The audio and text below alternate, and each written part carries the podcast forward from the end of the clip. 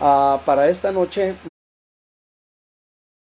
mis hermanos, hermanos, vamos a, a compartir un tema que si bien es cierto hemos estado hablando sobre lo que es correr al bien del Señor, correr al bien y creo que hemos estado aprendiendo desde que comenzamos la serie de la enseñanza sobre el Señor es mi pastor y nada me faltará.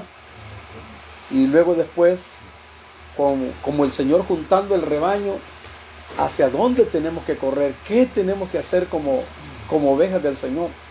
Porque uno de los problemas que existe es que yo puedo andar invitando a todo mundo que venga. La pregunta es, ¿qué le vamos a dar? O sea, ¿con quién se van a encontrar o qué es lo que van a encontrar? El problema que se da muchas veces es que la gente se encuentra muchas veces, no en todas las ocasiones, pero muchas veces se encuentra con los problemas que, están radicando en, la iglesia. Y entonces creo de que eso es un gran problema. Bueno, se nos fue totalmente en vivo, así que estamos en vivo. Bueno, hermanos, el problema que, que muchas veces la gente se encuentra con lo que fulano, mengano, sultano están haciendo en la congregación y allí se estanca. Y allí comienzan muchas veces los problemitas que de repente vienen con todo queriendo aprender del Señor. Y lo, lo, que resulta es que no aprenden del Señor, sino que aprendan de las malas mañas que alguien ya acomodado y dormido en sus laureles dentro de la congregación muchas veces está haciendo averías y destrozos dentro de las congregaciones. No, no estoy hablando de una manera personal, sino generalizada en muchos lugares. Imagínense que uno le ha tocado ir a predicar a muchos lugares y se ha encontrado donde hay gente que ya no quiere, no quiere congregarse. Fuimos a cierto lugar donde solo había un miembro, un miembro, un miembro, nada más, una, una persona nada más se congregaba en un gran templo. Y entonces nosotros le preguntamos al hermano, ¿y, dónde están todo el rebaño? ¿Dónde están? Es que a todos los tengo en disciplina. Y a este que está, estoy a punto de ponerle disciplina también. Al último que le quedaba, estaba a punto también de ponerle disciplina. O sea, como quien dice, también y se iba a ir.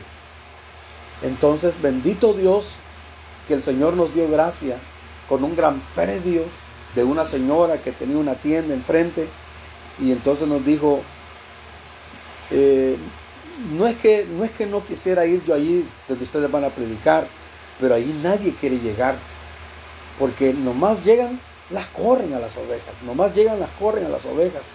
Entonces a mí si me invitaran, yo jamás llegaría allí. Pero ustedes el Señor los ha enviado, pero si ustedes quieren, ahí está todo este gran predio y yo se los doy para que ustedes prediquen. Se los doy para que ustedes prediquen. pregúntenle al pastor si lo desea o no. Y le fuimos a decir al pastor, bueno, dijo, aquí dijo, yo invito a toda la gente, dijo, a la campaña y nadie quiere venir, dijo. Entonces, ¿qué fue lo que hicimos nosotros? Fuimos a, a, caminar por todo el cantón y solo ese día, no me lo van a creer, hermano, llegaron más de 200 personas del cantón. Todo ese, llegaron de, todos los rincones salieron porque tenían tiempo de no tener una actividad.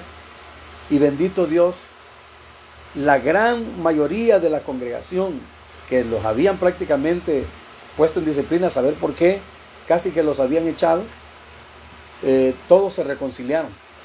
Todos se reconciliaron, pero dijeron que no tenían dónde congregarse. ¿Qué piensan ustedes de eso? O sea, todos se reconciliaron en la calle, pero la única, el único local que había era donde los echaban. Entonces, en este caso, ¿qué podríamos hacer en ese caso? ¿Mm? Hermanos, ¿qué podríamos hacer en ese caso? Por ejemplo, si las ovejas están dispersas, si las ovejas andan errantes, vagabundas, descarriadas, y entonces, y si yo quiero, por ejemplo, que se conviertan al Señor, o sea, venimos y las traemos. Pero luego acá se encuentra con alguien que en vez de colaborar con la edificación, con el crecimiento, va a colaborar en, que viene hecho pedazos y, lo va a terminar de hacer pedazos, ¿verdad que es como echar a perder el trabajo? Es como que Alguien está haciendo, está haciendo un edificio, pero de repente ya cuando lo van a habitar, los que lo van a habitar comienzan a botar las paredes y comienzan a darle, a, a quebrar todo. Imagínense. Entonces, ahora, ¿qué necesitamos entonces como rebaño, como iglesia? Como iglesia del Señor. Casi nunca hablo esto, pero lo voy a decir. Hace muchos años se levantó un hombre predicando en, China y le, dijeron de apodo eh, así le llamaron. El nombre de él era Nitoshen y le consideraron el apóstol en la China porque fue un hombre y saben cómo se llamaba la congregación que él comenzó a ministrar, manada pequeña. Manada pequeña porque comenzó con un grupo pequeño, pero fue, fue creciendo, fue creciendo, fue creciendo, fue creciendo, fue creciendo, y se levantó gran, grande guerra contra él, que lo metieron preso, lo metieron preso. Pero este hombre tenía una virtud, que se había aprendido prácticamente de memoria toda la Biblia. A él lo metieron preso, pero llevaba la Biblia dentro de él. Lo metieron preso y desde la cárcel él comenzó a dar un montón de enseñanzas y enseñanzas y enseñanzas. Y la mayoría de los libros que conocemos de él fueron más que todo enseñanzas que él dio verbalmente y los alumnos en las cárceles las escribían y en las, en las páginas las iban guardando y así era como iba creciendo la iglesia. Pero todos eran basados en la escritura, todo. Entonces, ¿a dónde iban a caber todos estos cristianos? ¿A dónde iban a caber todos estos hermanos si se convertían en la cárcel? O sea que la congregación, el local de ellos, ¿cuál era? Era la cárcel, porque el pastor, Dios allí les había enviado el, el pastor en la cárcel. Y otra de las cosas es que no les enseñó otra cosa, no más que la palabra, la palabra, la palabra. Entonces, cuando viene alguien al Señor, cuando alguien corre al Señor, ¿cuál es uno de los primeros bienes que encontramos ahí en Jeremías 31? El primero que encontramos, ¿cuál es? Es el pan, ¿verdad? El pan. ¿Cuál es el segundo? El vino. ¿Y cuál es el tercero? Sí, el vino es verdad. ¿Y el cuál es el tercero? El aceite. Pero fíjense que hay dos, hay dos más. Dice, ¿y correrán al qué dice? Al ganado de al, ganado de las ovejas y de las vacas, estas dos cosas tienen significado. Tienen significado. Corren a todo el bien del Señor, pero muchos tampoco corren al ganado de las ovejas. Y aunque lo pudiéramos ver de una manera natural como la provisión y lo que el pueblo de Israel iba a tener, pero miremoslo de una manera espiritual. Saben que hay ovejas que no se llevan con otras ovejas. No se llevan con otras ovejas. Por ejemplo, podríamos ver acá, en esta localidad, cuántos rebaños hay aquí esparcidos. Vamos a ver como cuántos lugares hay donde se reúnen. Quizás unos 15, 20, no sé, quizás exagerando, unos 25, quizás, quizás o menos. Pero lo que les quiero decir, se llevará un rebaño con otro rebaño. Aquí, aquí, aquí a, a tres casas hay un rebañito, a unas 10 casas, está otro, rebaño, otro rebañito ahí por arriba. ¿Y será que estos se llevarán? ¿Será que estos están teniendo una comunión? ¿Sabe por qué? Y eso es un gran problema. Porque la Biblia dice que en qué conocerán los de afuera que somos discípulos del Señor. ¿En cuál, cuál sería la gran característica que la gente va a conocer que somos siervos del Señor? En que nos amamos los unos a otros. Hace mucho tiempo, esta es como una introducción que estoy dando, acá en esta colonia, el Señor nos permitió que varios líderes nos reuniéramos en vigilias. Incluso en este lugar venían varios pastores también. Y varios líderes. Y hubo una vez que se, que se, se armó una vigilia sin programa, sin nada de eso, simplemente que el, el Señor ha dicho que se hiciera una vigilia. Y habían llegaron como tres o cuatro pastores. Pero el Señor se estaba moviendo, pero de repente el Señor dijo, yo lo que quiero es que aquí sean un solo pueblo, no un pueblo esparcido, sino que sea un solo pueblo. Y comenzaron los líderes a decir, bueno, y entonces los pastores, ¿y quién va a ser el pastor, el pastor de todos los que estamos acá? Ya peleando por quién quería ser el pastor. O sea, imagínense peleando por el liderazgo, peleando por, por el liderazgo. y el llamamiento es una imposición, es un voluntariado o es un llamamiento de Dios el pastorado. Es una imposición que lo imponen, es un voluntariado que se ofrece para hacerlo o es porque el Señor lo llamó. Dice, y me gustaría que me buscaran ese versículo, dice, os daré pastores que os apacienten con ciencia. ¿Saben qué significa eso? Que os apacienten con conocimiento. ¿Saben que cuando comienzan a pastorearte y a ministrarte con el conocimiento del Señor, van, van a ir más allá de la apariencia? Van, van a ir más allá de lo que sus ojos ven, sino que te van a ver como Dios te ve a ti. Y de esa manera se va a poder pastorear bien a una persona, de lo contrario no. Porque si yo lo veo en mi propia manera, cree que no voy a comenzar a sacarle defecto a todos los hermanos. Voy a comenzar a sacar defecto a aquel, a este y al otro, y así a todos. Ahora, en el libro de Jeremías capítulo 3, versículo 15, dice, esto es como una introducción porque vamos a ministrar sobre la necesidad de ser llenos del Espíritu Santo, pero esto es como, como una recopilación de la palabra que hemos estado compartiendo.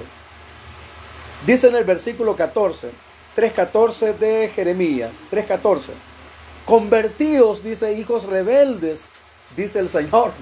Imagínense, porque yo soy vuestro Dios y os tomaré uno de cada ciudad y dos de cada familia y os introduciré en Sión.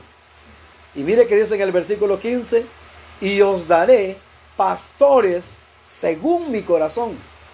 Vamos, díganlo conmigo. Pastores según el corazón de Dios. Y os daré pastores según mi corazón que os apacienten con ciencia y con qué más? E inteligencia. Dos cosas. Conciencia, que es sinónimo de conocimiento. Inteligencia, o sea, con la sabiduría de Dios. Que os apaciencien, perdón, que os apacienten con la ciencia, con el conocimiento de Dios y la sabiduría, la inteligencia que proviene de Dios, que proviene de Dios. Dos cosas bien importantes que necesita un siervo de Dios. Tener la ciencia de Dios y tener la inteligencia de Dios. Y yo como perito arquitecto, dice la palabra, puse el fundamento, dijo el apóstol Pablo, pero también dice allá en otro versículo que no lo tengo en la memoria, pero que dice que el Señor pastoreó a su rebaño, dice, con la pericia de su mano, es con la inteligencia, con la sabiduría, con la habilidad que él poseía en sí y posee en sí Dios. Ahora, ¿de qué se llenará la tierra, Barak? Dice que la tierra ya está llena según lo que vio Isaías, ¿verdad? Isaías dijo en el capítulo 6, toda la tierra está llena de qué? De su gloria. Pero hay otro profeta que dijo que la tierra sería llena de qué? Del conocimiento de qué? De la gloria. Fíjense bien, una cosa es que la tierra está llena de la gloria y otra cosa es que la tierra será llena del conocimiento de la gloria. Imagínense que ya el apóstol Pablo en Colosenses, Cristo dijo a través de Pablo que él era, que él era, que él era la plenitud, pero que también que él es eh, en nosotros la gloria. Cristo en vosotros es la esperanza de gloria. Entonces, imagínense, cuando los pastores pastorean con la ciencia de Dios y están llenos del conocimiento de Dios, dan a conocer la gloria, pero ¿será que la gloria es una erizada? ¿Será que la gloria es un emocionarse en las congregaciones? ¿O será Cristo? Vamos a ver, nos van a regalar por aquí ese versículo donde dice que Cristo en vosotros es la esperanza de gloria. Ahí me voy ya acercando al tema en el cual quiero meterme. Cristo, la esperanza de gloria. Y en el capítulo 8 del libro de Romanos la palabra dice que la, la creación misma gime con dolores de partos hasta la manifestación gloriosa de quienes? de los hijos de Dios. Va a haber una manifestación gloriosa, pero dice que va a haber también un esparcir de la gloria del Señor. La Biblia dice aquí en el capítulo 1 del libro de Colosenses, versículo 27, a quienes Dios quiso dar a conocer las riquezas de la gloria de este misterio, o sea que es un enigma. Es, un, es como un secreto que está entre el Señor y sus siervos. El misterio entre los gentiles que es Cristo en vosotros la esperanza de gloria. O sea, cuando dice que la tierra será llena del conocimiento de la gloria, ¿a qué se estaba refiriendo entonces? Que la gente, por ejemplo, cuando dice que los pastores pastorearían con ciencia, con conocimiento, o sea, ¿a quiénes te darían a conocer ellos? A Cristo. Un pastor, por ejemplo, que Dios me ayude a mí, hermano, porque yo muchas veces cuento cosas que suceden, pero no que sean inventos, sino que cosas que las hemos vivido en el ministerio. Pero en realidad la gente no está interesada en saber de mí, sino en saber quién es Jesús, quién es Cristo, quién es el Señor. Y cuando la gente conozca al Señor, entonces comenzará a experimentar el verdadero cambio. De lo contrario, no. Porque usted puede abordar quizás costumbres mías o costumbres de los que ministramos, pero no del Señor. Yo me he fijado que entre nosotros, ahora yo no lo he hecho, entre nosotros hay algo que hacemos. Esto, pues sí, hermanos, pues sí, santos, sí. Y damos una palmadita, ¿no se han fijado? ¿Ah? ¿No se han fijado que? Pues y la gloria del Señor, y el Señor, y, y le hacemos, y yo lo hago. Y de repente entre nosotros podemos tomar esa costumbre. Pero en realidad eso es algo que nos acostumbramos como rebaño, como rebaño. Pero en realidad lo que debe de aprenderse, lo que debemos entender es que la gente no debe de venir a aprender mis costumbres o maneras de comportarme, sino ver a Cristo en mí. Saben que dice la palabra que Israel hasta el día de hoy, cuando leen a Moisés, dice que les, les queda el velo y no pueden ver a Cristo. Dicen que los judíos tienen como un velo el cual solo por Cristo puede ser quitado. Dice que cuando leen la palabra, ellos no, no pueden ver al Señor.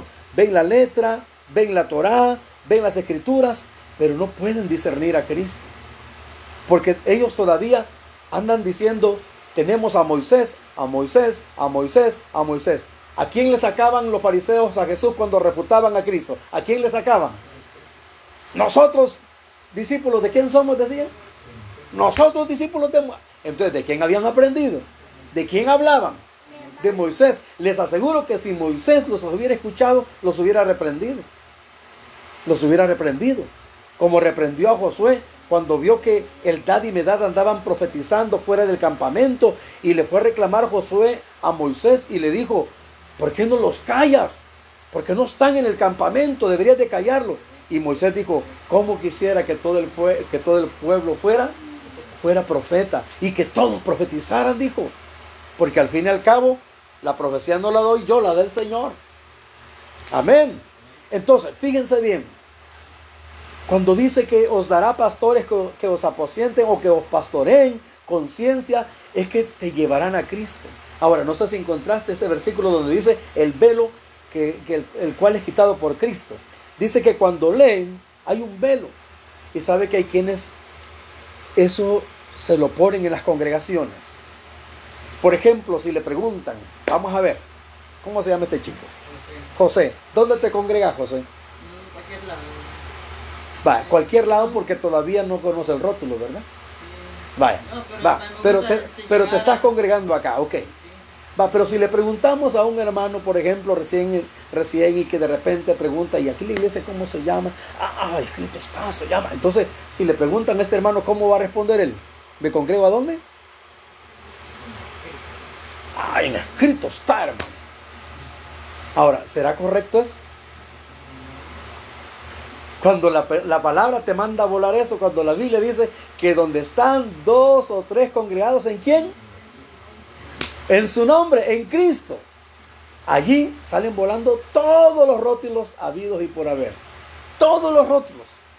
Ahora existen rótulos. Solo aquí que la iglesia no se tal, que la iglesia no se tal, que la iglesia no se tal, que la iglesia aquí, que la iglesia... ¿Verdad que sí? Montón de iglesias y se pelean. ¿Y vos a cuál vas? Ah, no, yo voy a la rosa de Sarón. No, yo voy al fuego del Dios viviente. No, yo voy a aquella. ¿Y vos de cuál sos? Ah, yo a cualquiera voy, dicen por ahí. Pero, ¿a qué quiero llegar con esto, hermano? Es que la gente, cuando no ha conocido al Señor, ¿qué es lo que tiene de referencia? El rótulo. Hace tiempo yo les prediqué a una congregación por ahí que se llamaba Fuego del Señor. Y todos fríos, puros pingüinitos, todos. No, de verdad yo, yo les tuve que decir, bueno, como, como dice allí, fuego del Señor. Sí, pero a la hora del mover del Señor no querían meterse con el Señor, no querían fuego del Señor. Entonces era un rótulo solamente por haber. Ahora, de nada serviría que, que dijeran, ah, escrito está, pero nunca hablan de la palabra. Nunca hablan del escrito está. Por lo menos que le diera honor a eso, al menos solo hablando de la palabra, así como Cristo, que solo escrito está, escrito está. Y como dice la escritura, como dice la escritura, y como dijo eh, el profeta en Isaías, y así, así, pues la palabra, la palabra, la palabra. Al menos para mí escrito está no es un rótulo. Para mí escrito está es algo más que un rótulo, es, es, es, es la palabra viviente del Señor. Amén. Porque es más, cuando iban a, a dar la persona jurídica de la congregación, nos preguntaron que, que, cuál iba a ser el rótulo de la congregación y le dije, pues la verdad que nos volteamos a ver todo, ¿verdad, Lilian? Porque no teníamos ni rótulo nosotros ni nada. ¿Y cómo le ponemos? Porque no teníamos rótulo. Entonces yo le digo, mire, no puede quedar ahí solamente iglesia del Señor, así no, y, dice así, no, dijo la licenciada, necesita, necesita el rótulo. Y entonces, ¿cómo le ponemos? Santo Dios, porque la verdad es como que le estemos queriendo poner nombre a lo que ya tiene nombre, ¿verdad? Y entonces, escrito está, le dijimos. ¿Y por qué escrito está? Porque solo predicamos la palabra, queremos predicar la palabra nada más. Déjeme ver si existe alguna que se llame otro escrito está, y si no, pues así va a quedar. Y así quedó registrada, escrito está. Pero escrito está, para su información, hermanos, no es un rótulo. Eso es por asuntos legales nada más, pero nosotros no nos llamamos escrito está. Nosotros nos llamamos, nos llamamos la iglesia del Señor, la iglesia de Cristo. Amén. Ahora, aquí está el, aquí está el rótulo. No, aquí está el versículo. Capítulo 2, versículo 3. No, capítulo 3 de Segunda de Corintios, versículo 15. ¿Cómo dice? Bueno, vamos a ver aquí el versículo para comprenderlo mejor, el verso 14. Segunda de Corintios capítulo 3, versículo 14 dice, pero el entendimiento de ellos se embotó, o sea, se encerró, se encajonó el entendimiento de aquellos que quieren ver todo superficial y quieren verlo todo de una manera literal. O sea, los que muchas veces quieren andar cuestionando, porque hasta el día de hoy, cuando leen el antiguo pacto, les queda el mismo velo no descubierto, el cual por, digan conmigo, el cual por Cristo es quitado. Y aún hasta el día de hoy, dice, cuando se lee a Moisés, el velo está puesto sobre el corazón de ellos. Pero cuando se conviertan al Señor, ¿qué dice? El velo se les será quitado, el velo se les quitará. Cuando se conviertan a quién? Ah, entonces pregúntale que tiene a su lado, ¿y tú a quién te has convertido? Hermanos, les, les, tengo, les tengo otra noticia. Esta no es la iglesia del hermano Adolfo. ¿Y vos a cuál va? A la iglesia del hermano Adolfo. ¿Y cuando morí por ella? No, que, quítense, es de quitarse eso. Y otros hasta otra, otra cosa dicen de mí, no dicen mi nombre, sino que de, otra manera. Ah, no, yo voy allá y dicen el apodo. Eso es, un, es como un irrespeto. No a mí, sino a la iglesia del Señor. La Biblia dice que por eso se recuerdan aquella enseñanza, hermanos, de Efesios. ¿Cuántos se recuerdan de, que decía en él, en él? se recuerdan de esa enseñanza que le dimos? Que era en Él, en Él, creados en Él, justificados en Él, redimidos en Él, predestinados en Él y todo en Él, en Cristo, en Cristo, en el Señor. Y claro, pues nosotros entendemos que es la manifestación del Señor, del Padre, Hijo y el Espíritu Santo. Y Cristo pues fue manifestado en el tiempo que Dios quiso, en el tiempo que se nos reveló la gracia. Pero hermano, cuando la iglesia, óigame bien, vienen y no se les revela el Señor, sino que ven el rótulo, las costumbres de los hermanos, el quehacer de los hermanos, las mañas de los hermanos, es allí donde se estancan y hay un gran estancamiento. Vamos, dígale que tiene la paz. Por favor, no te estanques viendo las costumbres de los hermanos. No te estanques viendo las costumbres de los hermanos.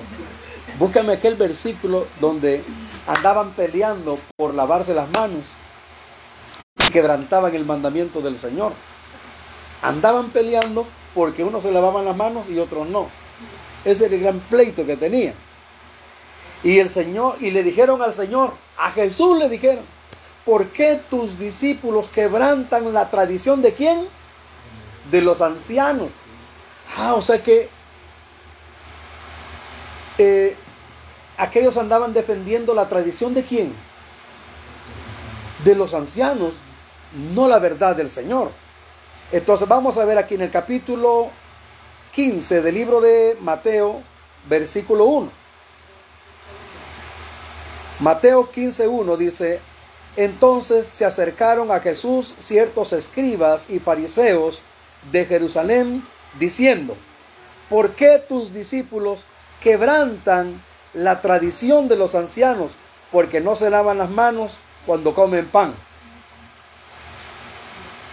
¿Por qué tus discípulos quebrantan la tradición de los viejitos, de los ancianos, pues?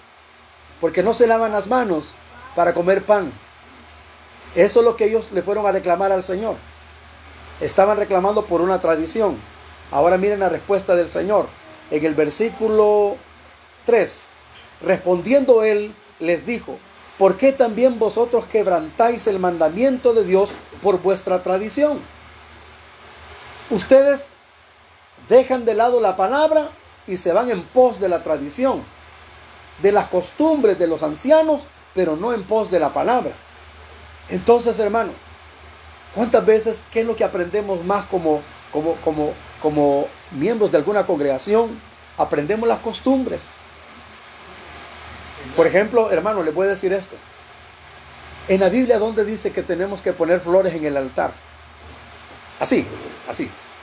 ¿Dónde dice que tenemos que poner flores en el, en el altar? Y también, ¿dónde dice la palabra que donde está el púlpito ahí es el altar? Ellos están aquí, hermano. Y le llaman el santo lugar. Y que aquí no sube alguien si no está bautizado. Y que aquí no sube alguien si no está casado. Y que aquí no sube alguien y esto y esto y esto comienzan a decir.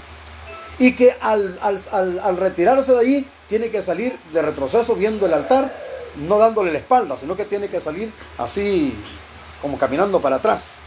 Viendo hacia el frente, caminando para atrás. Así tiene que salir. Entonces, en cierta ocasión alguien llegó, hermanos, alguien llegó con un ramo de flores, diciendo que el Señor le había dicho que teníamos que poner flores. Y aquí las trae. Así. Mira, hermana, con todo respeto le dije, pero no es que esté menospreciando la creación, porque las flores el Señor las ha creado. Pero nosotros no lo hacemos simple y sencillamente porque la Biblia en ningún momento nos está diciendo que pongamos flores aquí, que adornemos de esto aquí de, flores. Ahora, ¿a dónde es que adornan bastante con flores, hermano? ¿A dónde? Yo sé que hay flores que las pueden poner en una mesa como adorno y todo así, ¿verdad? Y alguien también de enamorado puede regalar un ramo de flores, ¿verdad? Pero si esos ya se terminaron, ¿verdad? Pero ahora lo que me refiero, por ejemplo, si nos vamos a referir a lugares que se dice, que se dice profesar a Dios, cuáles son los lugares que los llenan de flores y que, ponen un grandes pero cantidades de flores y que hasta dicen, óigame bien, que hasta dicen, a Dios no le gustan las artificiales, a Dios le gustan las originales.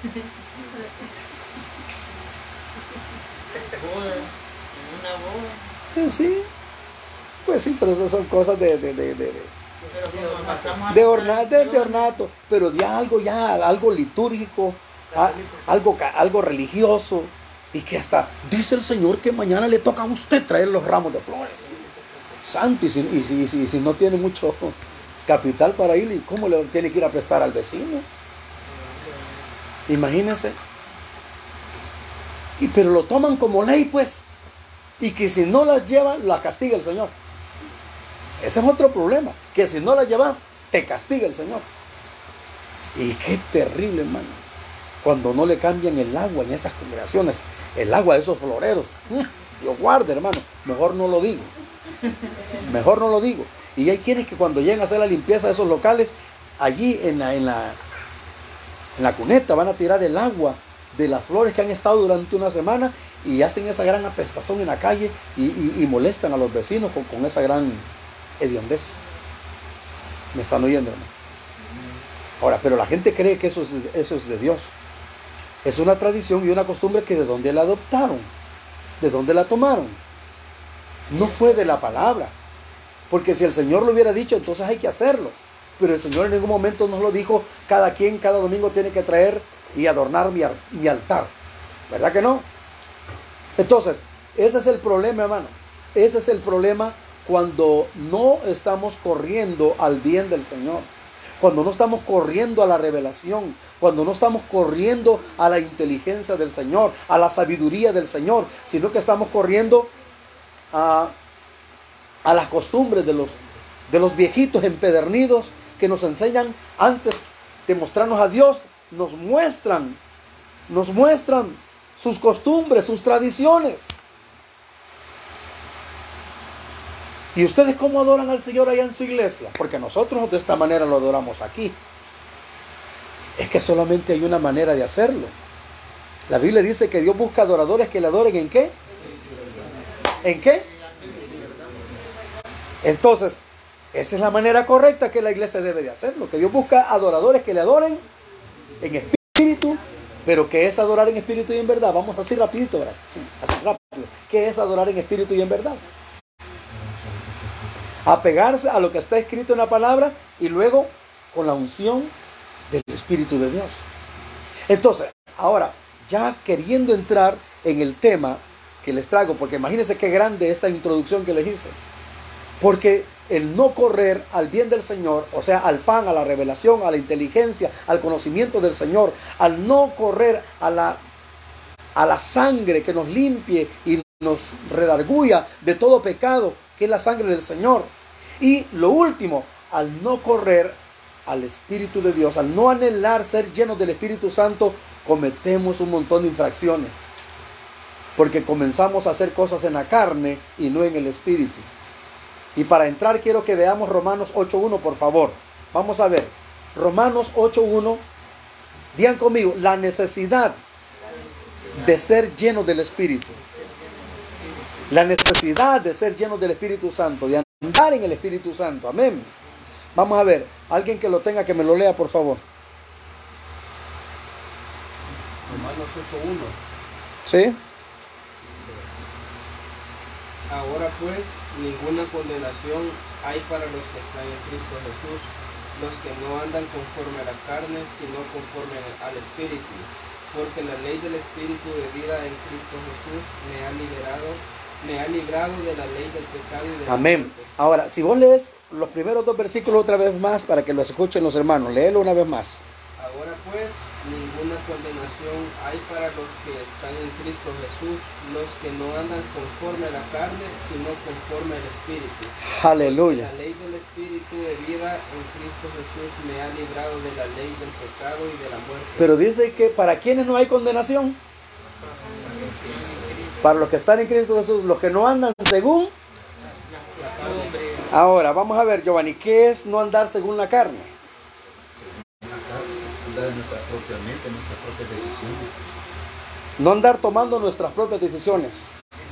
No andar haciendo lo que usted cree, lo que usted se imagina, los impulsos de usted. Entonces, dice que, entonces, cuando alguien anda en la carne, entonces cae y atrae, en vez de traer bendición, atrae, ¿qué atrae? Condenación. Entonces Dios no quiere que la iglesia entre en condenación, porque Dios no te llamó para ser condenado. Dios te llamó para que andes en el Espíritu y seas librado de la vieja naturaleza. Amén. Ahora, vamos a ver, hermano. En el libro de Hechos, por favor, capítulo 1. En el libro de Hechos, capítulo 1. Aleluya. Libro de Hechos, capítulo 1. Dice la palabra que los discípulos, ellos querían hacer algo. Ellos querían prácticamente eh, que las cosas se apresuraran a la manera de que ellos consideraban que así tenían que ser. Pero leed del 1 al 3, ¿para qué lo que dice? En el primer tratado, Teófilo, hablé acerca de todas las cosas que Jesús comenzó a hacer y a enseñar, hasta el día en que fue recibido arriba, después de haber dado mandamientos por el Espíritu Santo a los apóstoles que había escogido, a quienes también, después de haber padecido, se presentó vivo con muchas pruebas indubitables, apareciéndoseles durante 40 días y hablándoles acerca del reino de Dios. Ajá, y luego seguí leyendo lo que, dice. Y estando juntos les mandó que no se fueran de Jerusalén, sino que esperasen en la promesa del Padre, la cual les dijo, oísteis de mí. Aleluya. Miren lo que dice, y estando juntos, vamos, digan conmigo, juntos. Juntos. No estaban divididos, estaban juntos los hermanos. No estaban peleándose. Mirad cuán bueno y cuán delicioso es. ¿Saben que en esa misma porción del Salmo 133 dice que es como el buen qué? Es, o sea, si ustedes ven, si ustedes ven, si ustedes ven el capítulo 133, ustedes ven al pueblo junto y al pueblo recibiendo el óleo. Al pueblo junto y al pueblo recibiendo el Espíritu de Dios. Si nosotros estamos en un común sentir, en, la, en el discernimiento del entendimiento, en la comprensión, hermano, el Espíritu Santo ni siquiera usted tiene que estar obligando que fluya. Ni siquiera, Señor, lléname, como algunos que te ponen a gritar, que te ponen a gritar, llena, llena, llena. Como que si el Espíritu Santo fuera alguien alguien arrogante y que lo tenés que forzar. Amén. ¿No se han fijado que muchas veces pídanle al, Espíritu que lo llene, que lo llene, que lo llene? Grítele al Espíritu. Hermano, aún dice la palabra que el Espíritu Santo dice que aún ya cuando está en la persona gime con, ¿con qué? Con gemidos indecibles. Hermano, es lo más tierno que puede haber de Dios. El Espíritu Santo Imagínense que se le llamó el consolador. ¿Ve? Entonces, dice que vendría el Espíritu Santo, pero ¿cómo estaban ellos? Estando juntos, se les mandó que no se fueran de Jerusalén, sino que esperasen la promesa del Padre, la cual les dijo, oíste de mí, porque Juan ciertamente bautizó con agua, mas vosotros seréis bautizados con qué? Aleluya, levante la mano los que anhelan eso. Juan ciertamente os bautizó con agua, pero el Espíritu Santo no lo iba a dar Juan, sino que lo iba a dar el Padre a través de Cristo. Amén. Vendría. El que viene después de mí, dijo Juan, es más poderoso que yo, el cual os bautizará con Espíritu Santo y fuego. Entonces, óigame bien, ¿Alguien se puede el Salmo 133? ¿Lo puede decir alguien? ¿Alguien se lo puede? ¿Alguien, ¿Alguien lo puede decir? Mirad cuán bueno, díganlo, mirad cuán bueno y cuán delicioso es habitar los hermanos, ¿verdad? Juntos, en armonía. Es como el buen óleo que desciende sobre la cabeza, diga, para recibir el Espíritu, el Espíritu, la unción, el buen óleo, ¿de dónde vendrá? Vendrá de Cristo y que baja sobre la barba, los ministros del Señor. Miren qué rico eso. El óleo baja hasta la barba, pero especifica la barba de aquí, la barba de quién? La barba de Aarón. ¿Y quién era Aarón? Era el sacerdote. Y el pueblo del sacerdote, de la boca del sacerdote, buscará la ley. Entonces, cuando estamos hablando del sacerdote, estamos hablando de los ministros. Y oiga bien, qué curioso, que la barba se mueve cuando se habla, ¿verdad que sí? O cuando se come. ¿Ve? Bueno, yo no tengo mucha barba, ¿verdad? Es poquita la que tengo, pero, pero la barba se mueve cuando se está hablando. Entonces, los ministros se moverán cuando la cabeza hable, pero hablarán y ministrarán. No sé si necesita algo. Va, entonces, entonces, cuando, cuando vemos el aceite descender sobre la barba, el óleo descender sobre la barba, estamos hablando, díganlo conmigo, Ministros llenos del Espíritu Santo. Vamos, dígale que tiene a su lado. Qué necesario es que andes llenos del Espíritu Santo. Porque usted y yo puede ser alguien versado en la palabra. Puede ser alguien que trace la palabra, que ministre la palabra, pero lo puede hacer de una manera tan seca y de una manera tan superficial que no está, no está causando ningún impacto, sino simplemente está entrando como un conocimiento nada más o como una información a la mente de alguien. Oiga bien, y le voy a leer algo que está en el libro de Efesios capítulo 6 del 10 en adelante, donde aparece la armadura, donde dice, y la espada de él, ¿de quién es la espada? La espada del Espíritu. O sea, no puede haber palabra si no hay un mover del Espíritu Santo.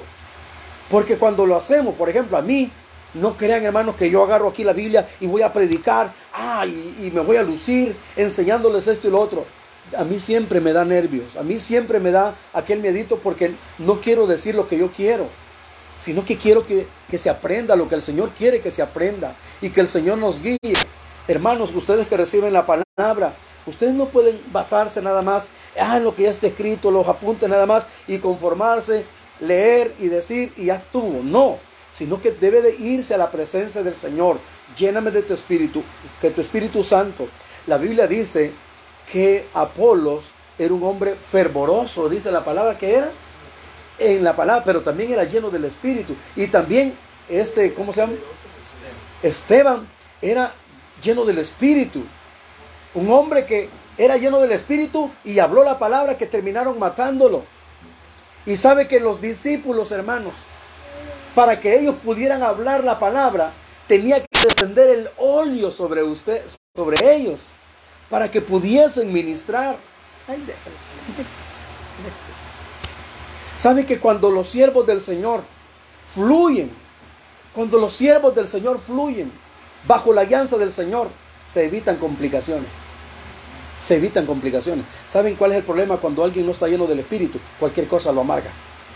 Cualquier cosa lo turba. Cualquier cosa lo carga. Cualquier cosa le, le causa carga. Pero cuando alguien está lleno del Espíritu Santo. Dice la palabra que Pedro, perdón, que Pablo y Silas estaban en la cárcel y cantaban cánticos, ¿qué? Espirituales. Estaban ellos cantando y dice que cuando ellos estaban ministrando, ellos no estaban renegando, ellos no estaban murmurando, ellos no estaban ahí hablando, Señor, por tu culpa nos tienen aquí. No, sino que se pusieron a cantar cánticos bajo la guianza del Espíritu. Y en ese momento el Señor causó a través de ellos un terremoto en esa cárcel. Y salieron libres que hasta, hasta convertidos subieron. Digan conmigo, cuando andamos llenos del Espíritu, no renegamos por las cosas que nos pasan. Antes bien, hasta se convierten las personas. Porque el carcelero, ¿qué pasó, Jimmy, con el carcelero? Se convirtió. ¿Qué pasó con la familia del carcelero, hermano? Se convirtieron. Se convirtieron. Porque ellos vinieron al conocimiento del Señor por aquellos que estaban hablando la palabra, cantando en el Espíritu, fluyendo en el Espíritu. Porque la palabra es la espada del Espíritu. Vamos, repitan esto conmigo, por favor, digan el ministro del Señor debe de andar lleno del Espíritu para que la espada del Señor, no la espada mojosa de ellos, sino la espada del Señor, fluya. Porque hay dos espadas, está la espada de Pedro y la espada del Espíritu. Vamos a ver, ¿qué es lo que hace la espada de Pedro, Jimmy? ¿Qué es lo que hace la espada de Pedro, hermano Saúl? Corta oreja, va. ¿Y la oreja para qué sirve? Ah, entonces, ¿qué es lo que hacen las espadas de Pedro? Cortan el audio del pueblo. Le cortan el oído a la gente. Como quien dice, le cortan por donde tiene que escuchar. Pero la espada del Espíritu es el colirio del Señor. La espada del Espíritu es, es la palabra viva, como dice Hebreos 4:12. Porque la palabra de Dios que es es viva, dígalo conmigo, es viva y eficaz, más cortante que toda espada de dos filos y que penetra hasta partir el alma y el espíritu, los tuétanos y las coyunturas y discierne los pensamientos y las intenciones del corazón. Mm. Abrazos, hermano, y dígale, qué necesario es que ande lleno del Espíritu. Dígale, qué necesario.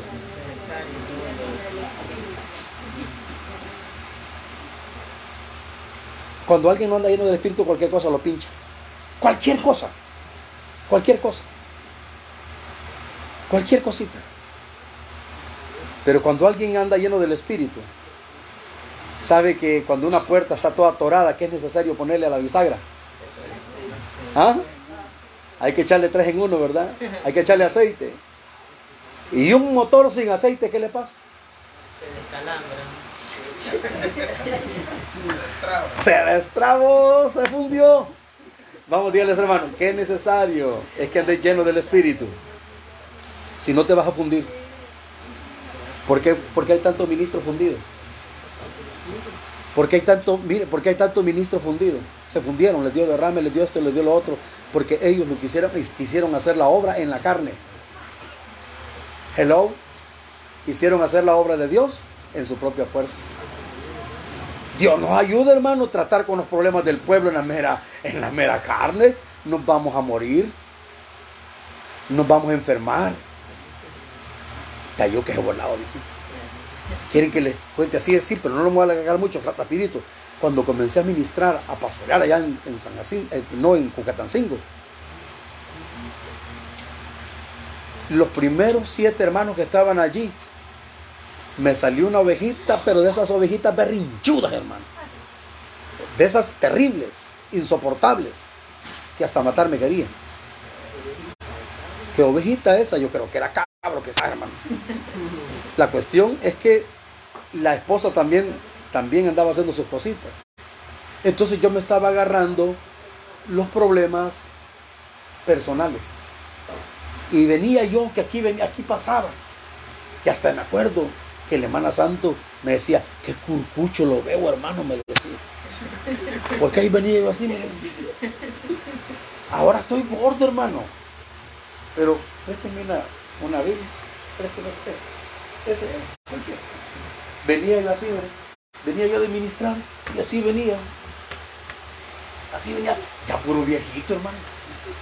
Así venía ya todo, y con la cara toda jalada, porque yo me estaba tomando los problemas de los hermanos, me estaba tomando los problemas del pueblo, estaba queriendo hacer las cosas a mi manera.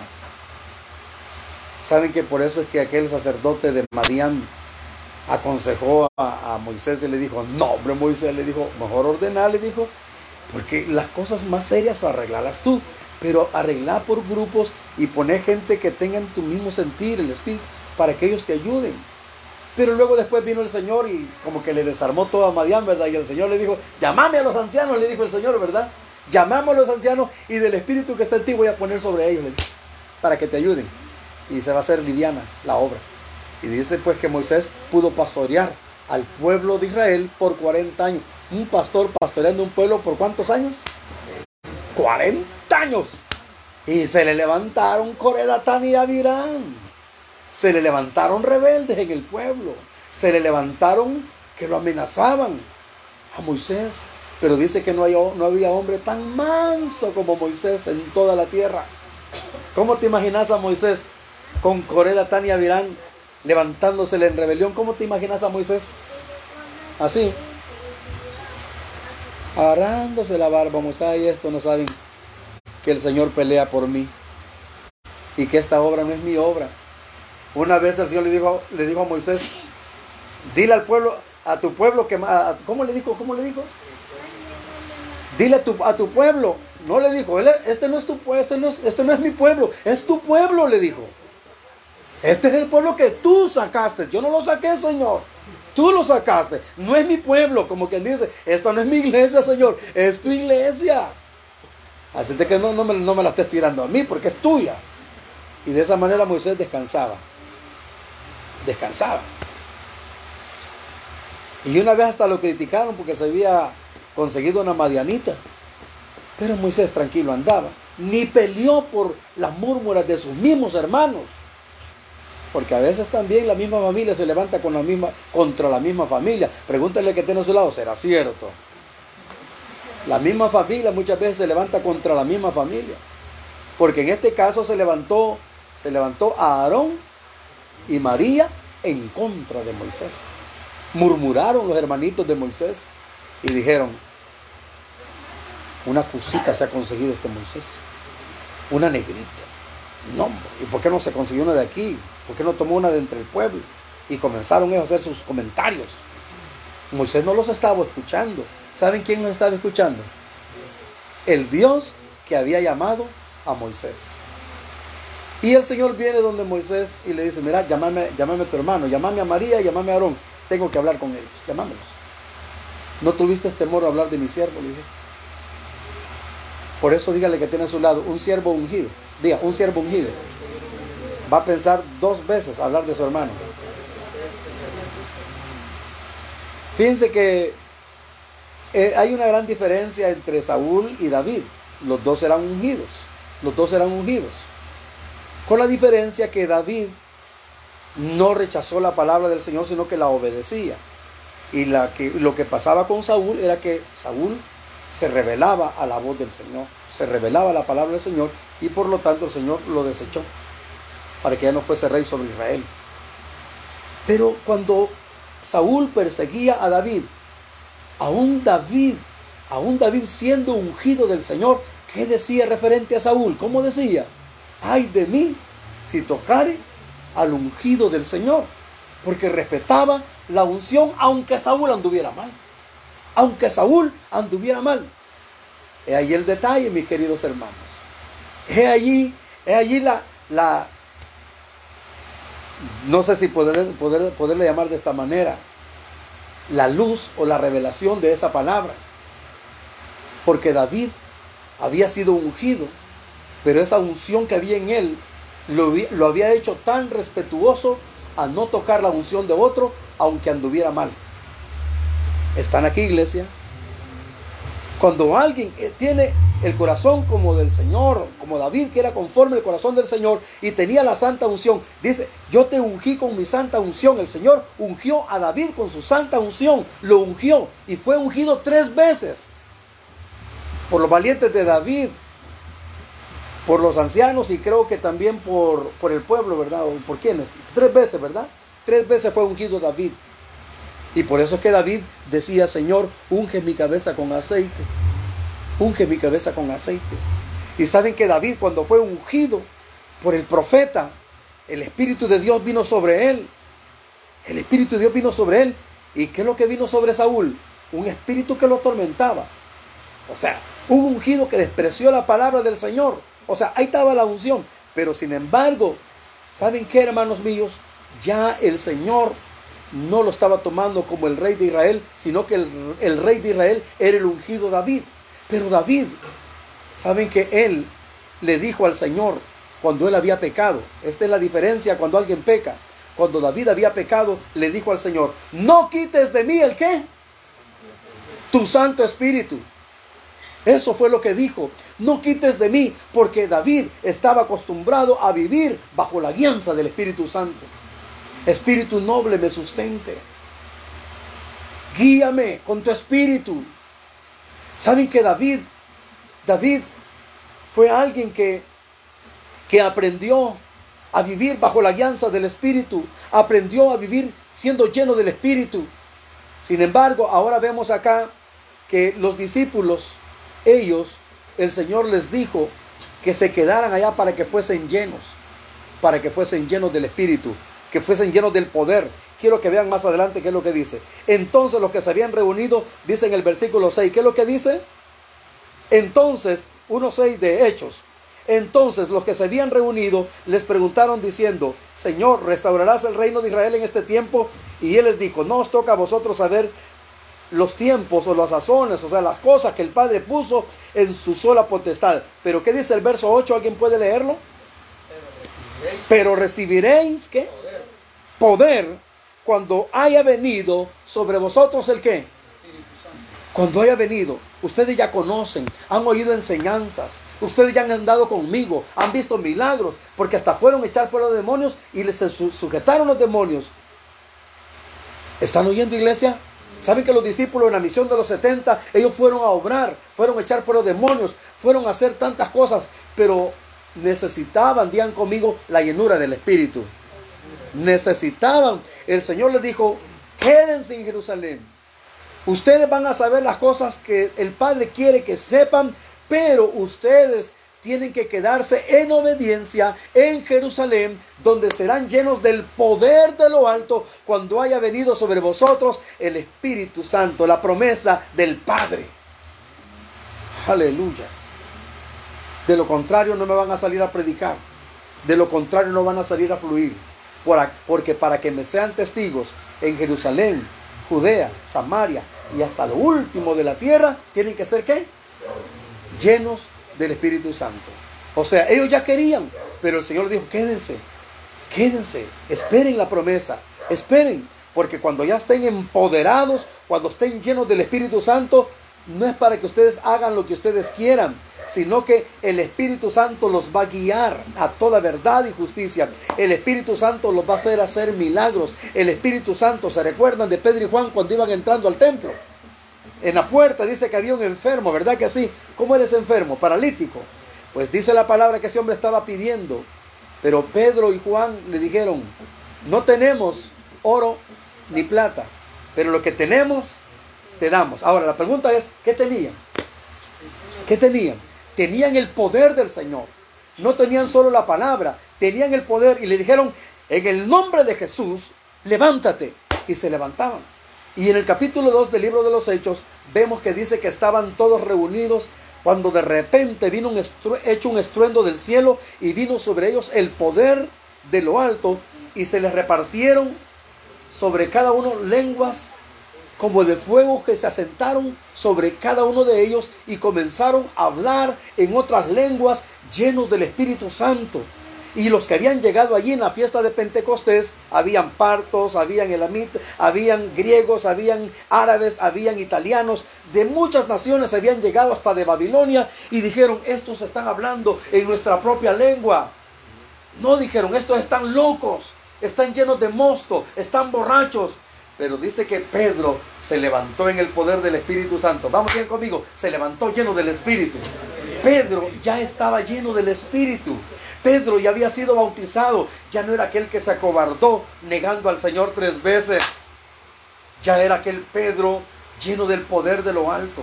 Ya era aquel Pedro lleno del Espíritu Santo, el cual ya no iba a hablar con su propia fuerza, ni iba a andar ya sacando su espada mojosa, sino que ahora era la espada del Espíritu. Aleluya. En el capítulo 2 dice que Pedro comenzó a ministrar y solo en esa predicación que el apóstol Pedro hizo, ¿cuántos se convirtieron? Se convirtieron tres mil personas. Tres mil personas y lo bautizaron a todos los que, se, los, que se, los que fueron convertidos. Y dice la palabra, y los que se habían convertido al Señor tenían todas las cosas en común, habitaban juntos, la palabra del Señor abundaba. Y el Señor, ¿qué es lo que hacía? Añadía, ¿qué? cada día a los que habían de ser salvos. Pero eso fue después de qué? Después de que fueron llenos del Espíritu Santo. ¿Cuántos años lo anduvo, les anduvo enseñando la palabra del Señor a los discípulos? Vamos a ver, hermanos, ¿cuántos años? Tres años y medio. Bueno, se supone que son tres, ¿verdad? Pero si sacamos algunos cálculos, un poquito investigando un poquito más, pues fueron 42 meses. Pero fíjense hermanos, digamos que durante todo ese tiempo el Señor les pasó enseñando, enseñando, enseñando, enseñando, enseñando. Y hay una porción donde que me gustaría que me la buscaran, por favor, donde dice que el Señor los llamó para que estuviesen con Él. Los llamó, los llamó así para que estuviesen con Él. Y los estuvo enseñando. Pero ya después el Señor se fue y fueron esparcidos todos. Pero se fueron llenos de qué? Aleluya les enviaré el consolador, el cual estará con ustedes. ¿Cuántos días? No solamente el día domingo, no solamente el día miércoles, sino que el Espíritu Santo va a estar con ustedes todos los días. Ustedes van a hablar llenos del Espíritu Santo. Y mire hermano, hablar lleno del Espíritu Santo no es hablar jerigonzas o cosas que nadie va a entender, sino que hablar lleno del Espíritu Santo es hablar con el conocimiento de Dios, con el entendimiento de Dios, con la, diga conmigo, con la capacidad de Dios. Entonces dice aquí en el capítulo 3, versículo 14, del libro de Marcos, por favor, 3.14. Y esta enseñanza, hermano, la voy a dejar solamente hasta aquí, porque vamos a seguir la otra semana, si Dios lo permite, porque está larguísima esta enseñanza. Dice la palabra en el 3.14 de Marcos, y estableció a doce para que estuviesen con él. Estableció a doce para que estuviesen con él. ¿Y para qué? Para enviarlos a predicar. Entonces, ¿qué es lo, qué es lo importante? Estar con él. Y voy a agregar lo de Hechos 2, ser lleno del Espíritu Santo y luego ir a qué? A predicar. Y que tuviesen autoridad, que tuviesen autoridad. Vamos, dígale eso, hermano, qué necesario es andar con la autoridad del Señor. Hermano, yo le voy a decir esto y por favor no se van a asustar. Muchas veces hay reuniones donde de repente alguien que de repente está poseído y de repente pues los demonios quieren manifestarse. ¿Qué tienen que hacer los discípulos del Señor, los siervos del Señor? ¿Dejar que vocifere en medio de la congregación o liberarlo? ¿Qué tiene que hacer? liberarlo. Pero si no estamos con el poder del Señor, ¿qué va a suceder? Te vas a salir todo golpeado. Hermano, yo no, esto no es de jactarse ni de hablarlo con jactancia. Pero para liberar un endemoniado, tú tienes que tener el poder de Dios. Si no, no, no lo vas a poder liberar. No lo vas a poder. Necesitas la palabra, pero necesitas el fuego. Necesitas el poder del Espíritu Santo. Por eso el Señor les dijo, y seréis llenos del poder del Espíritu Santo. Y entonces ustedes me van a ser testigos. De lo contrario, no. Necesitan ser llenos del poder de Dios. Imagínense que cuando el Señor dice la palabra que fue bautizado, fíjense bien, Él fue bautizado en agua. Pero cuando estaba siendo bautizado en agua, ¿qué, descendió del cielo? En forma corporal como de paloma, dice que Él fue lleno del Espíritu Santo. Y cuando él fue lleno del Espíritu Santo, dice la palabra, que fue llevado por el Espíritu al desierto. Y allá se fue a encontrar, después de 40 días de ayuno, ¿con quién cree que se encontró? Con el mismo diablo se encontró. Vino el diablo y creyó que por la debilidad física podía vencer al Señor, pero se, se, le fue feo, porque el Señor estaba en el poder del estaba en el poder del Espíritu, estaba lleno del Espíritu y tomó la palabra. Un ministro lleno del Espíritu tomando la palabra. Como hombre, hermano, la palabra viviente y el Espíritu que estaba en él. No halló el camino el diablo en, las tres, en los tres ataques que le. Le atacó el cuerpo, el alma y el espíritu. Pero luego en ese capítulo que está siempre allá en Lucas, dice la palabra que cuando el Señor, después de haber derrotado al diablo con esos tres espadazos que le dio, dice que él bajó en qué? Bajó en el poder del Espíritu y muchos endemoniados después eran liberados. Las sinagogas llevaban enfermos y endemoniados para todo eso. Ahora, ¿y por qué Dios nos está trayendo esta palabra? Imagínense, ya tenemos ahí el permiso, vamos a estar ahí en la comunidad. Van a dar por ahí un, permiso. Pero imagínense, hermano, nosotros no vamos a ir a llamar hermanos, vamos a ir a llamar a gente que no es convertida, a gente que el Señor va a liberar, lo creen, hermano.